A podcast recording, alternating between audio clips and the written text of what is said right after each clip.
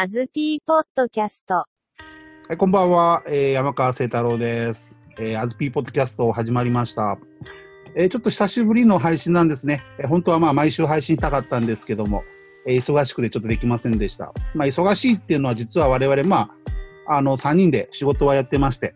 まあこの時期っていうのはですね、科研費っていう、まあ要は国からの金をですね、いただいて、なんか面白いこと、面白い研究をやろうじゃないかっていう、まあそれの書類をちょっとね、書いていたりとかして、ちょっと配信の方ができませんでした。すいませんでした。で、まあ、あの、我々、この 3, 3名、まあなんか、どんなことやってたんですかね、最近、この、まあ、科研費とかのね、書類書く以外に何やってたんでしょうかね？まあ、辻さん何やってました？あ、僕は基本、えっ、ー、と、科研費の書類を書いてたっていうのもあるんですけども、その後終わってから、えっ、ー、と、大垣、岐阜県大垣市に行って、えっ、ー、と、街歩きとコンサートに、えー、楽しんできましたって、それが土曜日ですね。あの、岐阜県の大垣市は、えっ、と、数年間、えっ、と、その、なんていう、大垣祭りというのをどうやって活性化させようかというプロジェクトがありまして、それで関わってた、4年間関わってたんですね。それで2年ぶりに久しぶりに行って、えー、いろいろ、あの、コンサート見るのもありつつ、あの、いろいろ街中を散策したり、あと、ブラジル人コミュニティをちょっと見に行ったりして楽しんできました。なるほど。まあ、あの、鉄道好きからしたら大垣というと、ムーンライトながらっていうですね、あの東京までの快速電車があの、えー、ありますね。の時期にまあ出てるんで有名なんですけども、はい、まあなんか名古屋にも近いとこですよね、大垣ってね。そうですね、名古屋から30分ぐらいのとこです。ですね、あそれで養老鉄道にも乗りました、そういえば。ああ、鉄道好きにはたまらないですね。じゃあ、あずにゃん。はい。最近の近況どうですか？えー、最近はですね、いろいろ方々に遠征しておりまして、まあ大体あの東北にですね、2回続けて行ってましてですね、えー、まあなんか、やたら疲れましたね。あの、まあ、いろいろ鉄道の話が出ましたけど、あの、僕の方は、あの、最近では、あの、えー、三陸リアス線に乗ってまいりました。また東北も東北はまあちょっとあの東日本大震災で一部まだあの電車がこう復旧してないところもあったりしますよね。ええ、あのそこのその、えー、電車がまあ吹っ飛んじゃって、えー、半分電車半分バスっていう、えー、ところにまあ行ってきたんですけどもね、まあ、そこで、あのー、割と個性的な鉄道があるなと。ええ、うん、なるほど。まあ今日はその今日のテーマなんですけど、アズニャンがまあその2回ちょっと東北に行った、その話をちょっと聞こうかなと思ってるんですけど、まずアズニャン、なんで東北に2回も行ったんですか？えっと、まず最初はですね、あの、僕の出身地の青森県弘前市に行ってました。えー、その弘前市の中で、あの、フランス日和、えー、マルシェ2018というイベントがあって、えー、まあ、そこに、あの、参加してきたんですね。え、まずそれが一つ目の遠征です。で、二つ目が、つい先週なんですけども、あの、岩手県の大船渡市にある、あの、大船渡高校っていうところでですね、え、そこで出張講義をしてきました。まあ、その2回です。大船渡っていうのは、結構東日本大震災でも被害を受けたところですよね。そうですね、沿岸部ですからね、まあ、大船渡っていうのは、まあ、あの例えば宮城県の気仙沼だとか、あとは、えー、陸前高田とか、あとは、えー、ちょっと上に行くと、あの釜石とかですね、全部あの被災地ですね、津波の被害にもあったところです。で、まあ、弘前というのは、まあ、以前もお話ししましたけど、まあ、我々知ってる先生の、まあ、弘前大学の熊野先生っていうのがまあいらっしゃるんですけども、大船渡はなんで、どういうつながりで行ったんですか？え大船渡はあの僕が東北の方であのやっているエンジョイラーニングフォーラム東北っていうその、えー、大学、高校、予備校教員があの一緒になって教育を改革するっていうプロジェクトがあるんですけども、あのそこのあの、えー、まあ、一緒にあの幹部っていうか世話人っていうのをやっている、えー、梨田先生っていうね、大船渡高校の、えーと、社会の先生がいらっしゃいまして、あのその先生のあのご招待であの行ってきたってことになりますね。ということは、まあ、弘前の方は大学という枠組みの教育の中での、まあ、活動、それから大船渡っていうのは、まあ、高校の中での、まあ、活動という意味で、えー、アズニャンは、まあ、出張というか、ちょっとそこで東北に行ってきたんですね。はい、まあ出張って言ってもですね、これ、あの別にどこからかお金が出てるってわけじゃなくて、あの完全に自分の金で、あのまあ旅行じゃない、まあなんか金払って仕事してきたっていう、まあ、あの、えー、本当、うん、よくわかんないことやっておりました。なるほど。じゃあまずちょっと弘前の方から聞きたいんですけども、その弘,、弘前のそのフランス日和とかという、まあ、イベントなんですけども、ちょっとそれについて教えてください。はいあのまず、もともとはですね、あの僕自身があの青森県弘前市の出身で、弘前大学に、えー、通っていたっていうことがあります。で、えーそこで直接指導されていたんではないんですけれども、フランス語の先生に熊野真紀子先生っていう、えー方がいらっしゃるんですね。で、えその先生とあの僕が、えーとまあ、フランス語の先生になってから、あのまあ、ちょっと再会、えしたのが、まあ、あの何年か前の話ですかね。で、えその熊野先生が、えーその青森県弘前市っていう、まあまあ田舎の町でですね、そこで、えーフランス関係の、えーとまあ、店だとか、えーあとはそのイベントだとかっていうのを、まあ、中心街に持って行って、えーそれであの、えーイベントをやる、まあ、フランスのそのマルシェっていうのをですね、あのえー毎年9月に始めてる、えーいうことを知って、えーちょっとこれは面白いなと思ってちょっと遊びに行ってきた、まあ、そんな感じですね。あの弘前大学の学生がメインになって、えーそのマルシェを運営して、まあ、物販とか、あとはあのフランスの遊びとかですね、あのカード、フランス語でカード作って、その挨拶のカードを作ったりとか、えーあとはそのペタンクっていう、あの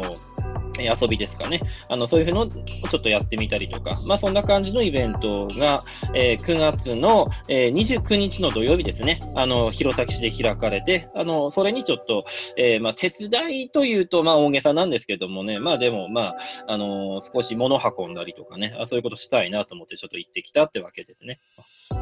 まあ、弘前というと、まあ、地方都市ですよね、いわゆる、まあそれほど人口もあのいませんし、外国外国人というか、まあフランス人も、まあ、いないとは思うんですけど、まあ、そういうところとフランスっていうつながりっていうのは、そういったまあイベントを通して、どういうふうに見えますかね？うんと、まずあの、弘前市が、なんかようわからんですけど、僕聞いたことなかったんですけどね、なんかあの、急にいつからかフランス料理の街だって言い始めたんですよ。そうなんですか。もう、まあ、全く意味不明で、まあ、フランス料理が多いとか、なんかそんなことを言い始めたんですよね。本当かとか思ったんですけども、まあ、なんかそんな風な、まあ、僕からするとね、あの、弘前市民の人間からすると、まあ、何言ってるんだろうなっていうようなところなんですよね。まあ、あのフランス料理の街って言われても、まあ、市民はそんなに認めてないっていうところがあると。で、それほどフランスに遠い町の中で、えー弘前大学というまあ大学の中には、まあ、フランス人の先生もいらっしゃいますし、フランス語の授業ももちろんありますし、まあ、僕も受けてましたしね、そこでフランス文学というものに出会って、まあ、現在まで続いてるわけなんですけども、あのこういう中でですね、えーフランス語を勉強し続けようっていうことってなかなか難しいんじゃないのかと思うんですよね。まあもちろんあのフランス語を勉強している学生もいるし、熱心にやってる学生もいるし、あの先生自体はあの素晴らしい先生が揃っているわけなんですけれども、まあピンときませんよね、おそらく。えー僕の、えーまあ、周りの友人とかもフランス語やってるなんていうふうに言うとピンとこなかったと。えーどうやってじゃあそのフランスやフランス語っていうものを、え弘前大学の学生やその市民の皆さんに提供していけばいいのかという、まあ、そういう問題が出てくると思うんです。うん、であの熊野先生がどのような意図で、えーこれをやっていたのかっていうのは、まあ、あのそれはもうご本人がいないとわからないんですけども僕が見てあくまでも思ったっていうことなんですけれども。例えば、えーまあ、我々もフランス語の教員ですけどね、えー学生にフランス語を勉強してもらいたい、フランス語をしっかり、えー覚えてもらいたいというときに、どういうふうな手段を取ります？皆さん。まあ、あの、まず教える学生のその所属とかにもよったりしますよね。うんもちろんあのフランス語を専門にやってる仏文とか、フランス語学科だったらまあ厳しくやるっていうのはあるでしょうけど、でも現実問題、そういう学生に教えるっていうのは、まあ、そあの回数というか、まあ、頻度は少なくて、大体が第二外国語とかという、うん。まあ、一昔前で言えば教養のフランス語みたいな感じですよね。うん。時に、まあ、そこに、じゃあ学生がフランス語を学んだと言って、じゃあそれを使って仕事まで生かすかっていうとなかなかそうもないわけで、結構モチベーションとかがなかなかこう取りづらいですよね。そうですよね。フランス語を、まあ、あの、面白いからとか、役に立つからとかっていうふうに言って、えー、まあ、一生懸命教えようとしても、あの、学生自身がなんでそのフランス語っていうのが重要なのかって、まあ、おそらく今一つわかんないんじゃないのかなと。で、我々自身もそれは半信半疑でやっているところって、まあ、これはフランス語教員は多かれ少なかれあるんじゃないかなと思うんですね。まあ、自分自身はフランス語、フランス文化っていうものに興味があるけれども、果たしてこれをあの学生に、えー、一生懸命勉強しろっていうふうに、教団からこう、えー、まあ、ある意味プレッシャーを与えるようにですね、学生にその重要性っていうのを叩き込んで、それが成功するのかどうかっていうのが、えー、まあ、僕自身はちょっと疑問なんですね。はい。はい、しかし、この、えー、フランス日和のこの、えー、マルシェ、弘前大学のマルシェですね、えー、これは、あの、えー、学生自身がですね、そのフランスと、えー、弘前という地方都市をつなげるということで、えー、例えば市役所に行ってその予算を取ってきたりとか、えー、その中心街の、えー、町に、あの店に掛け合ってですね、その屋台を出してもらったりとか、まあ、いろいろな企画を学生自身が立てていくっていうことになるんですね。で、学生が主体的に考えて、えー、そのマルシェを設計していくと。そういうふうに自分自身がどうすればいいかな、こうすればいいかなっていうことで、フランスをどんどんこう街の中に取り込んでいく。でそういうふうな店を見た市民の皆さんがフランスに関係あるものにごくごく自然に触れていく。えー、このことによって何が起きるかなということです。えー、例えば、あの、フランスだったら、まあ、直感的にですね、エッフェル塔があってですね、シャンゼリゼ通りがあっておしゃれな街になるというふうに思うわけなんですけども、あのー、えそういうふうなものを、あの、どっかからこう見せて、あの、憧れますよねっていうんじゃなくて、例えば、えー、弘前で作られている、まあ、あの、リンゴが有名な弘前で作られている、えー、シードルというお酒がそこにあったらどうかと。で、そのシードルは、その、えー、フランスで、まあ、有名なお酒の一つでもありますよね。うん、で、それを、あの、えー、マルシェに来た人が、えー、ごく自然に青森のものなんだけども、フランスを感じさせるもの、そういうのを飲んでみるとか、えー、で、えー、決して難しくないようなフランスの遊びをしてみる。実際にフランス人に触れてみるということで、その今までは、あのー、えー、勉強しなさいっていうふうに与えられたりとか、これはおしゃれでしょっていうように与えられたものっていうのが、えー、そういうふうなこう上から降ってくるっていうイメージじゃなくて、自分の方から手が届くところにこうなんかあるものを掴み取るっていう感じに変わってくるんじゃないのかなと。まあ、僕自身はそのマルシェを見てて非常に思うところがあったんですね。そうすると、あのー、教員の側が与える関心というものと違う関心の持ち方が、えー、学生の側からじわじわじわじわと下の方からこう、えー、湧き上がってくるんじゃないのかなと。そこを見た、あのえー一般のその市民の方もどんどんどんどんじわじわと下の方から、えー、フランスって、えー、いうものに対するその関心が湧き上がってくるんじゃないのかなと。そこで僕は主体性というものが生まれてくるんじゃないのかと思うんです。で、えー、これを、あのー、まあ、僕らが上から教えることをトップダウンとして、で、えー、学生がじわじわ下から関心を広げていくことをボトムアップというふうに考える、ね、底上げと考えていくと、えその学生自身がいろいろなことを自分の足とか手とかで掴み取ったことに基づいて、こう下からどの上に上がっていくように、じわじわじわじわとこう、フランス語とかフランス文化に関する関心というのが広がっていって、えーなんかもう気がついたら自分でそういうのを一生懸命勉強するように、えー、なるような、えー、まあそんな可能性をこの、えー、マルシェのイベントで見てきたかなと。こういうことひょっとして狙って先生は、熊野先生はこのイベントを大切にされてるのかなっていうふうに思った、そんな感じです。まあ、弘前というまあ町をこう使ってフランスとの接点をこう見出していくっていう、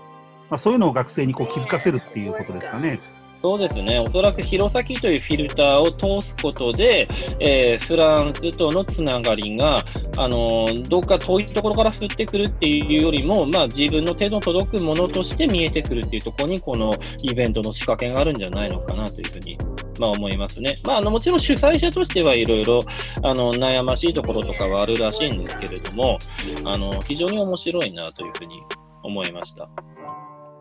一般の弘前に住んでいる、まあ、一般の、まあ、老老若男女というのか、まあ、あの市民の皆さんがそこに集ってこういろいろそのフランスの文化を体験したりフランスの、まあ、そういった食べ物だとか、まあ、そういったものを、まあ、ももちろんつくあの弘前とか日本で作られたものを使ってだとは思うんですけども、そういったものを体験できるという貴重な時間が得られるということですね、出席、あ出席参加した人は。そうですね。でも面白いなと思うのは、これ下手したら、どこがフランスなんだろうと思いながら関わってくる人もいると思うんですよ。なんか本当に自然すぎて、それが。まあ、言われるとフランスってわかるんですけれども、あの、我々が、まあ、あの、えひらがなの「お」をつけて、おフランスとして知っているものっていうのがほとんどないような気がするんですよね。うんだけども、どこかフランス的なもの、フランス的であると同時に、えー青森県弘前市的なものみたいなのがこう満ち溢れてるっていうのが非常に面白いなと。その面白さにですね、見せられるかのようにですね、あの、僕なんかは大阪から行っちゃいましたけども、もう慶応大学から先生がやってきたりとか、えー東京のですね。で、果てはあの沖縄からですね、先生がやってきたりとか、もうあの、えー日本中からありとあらゆるところから先生がその弘前を目指していく。ねえーさらにはその先生の元にいる学生もその弘前を目指して、弘前大学の学生と交流していく。そうすると、この学生同士の交流の中から、えーもう、思いもよらないものが生まれてきたりするんですよね。何が生まれるかわからない。ここかなと思うんですよ。こっちが狙って何かを与えるんじゃなくて、あの学生をそういう場所に置いたときに何が生まれるかわからないものがポンって生まれてくる。それがあの学生自身のモチベーションとか関心になって、あとはもう学生が勝手に伸びていくっていうような、えーまあなんか、教育の新しい形っていうのが、まあいろいろ詰まってるなと、まあ発見だらけでしたね。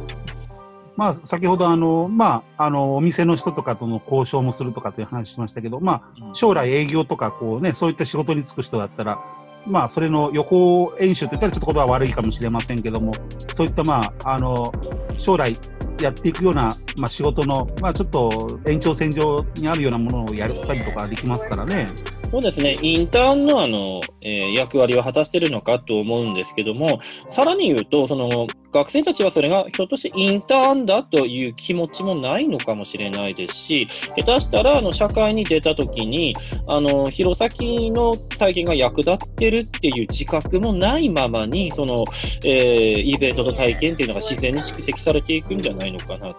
えーそんな気もしますね。そんななんかあの、えー役に立つっていうような、えーそんなね、すぐ役に立つっていうものじゃなくて、こうじわじわ効いてくるようなものかななんて思いますね。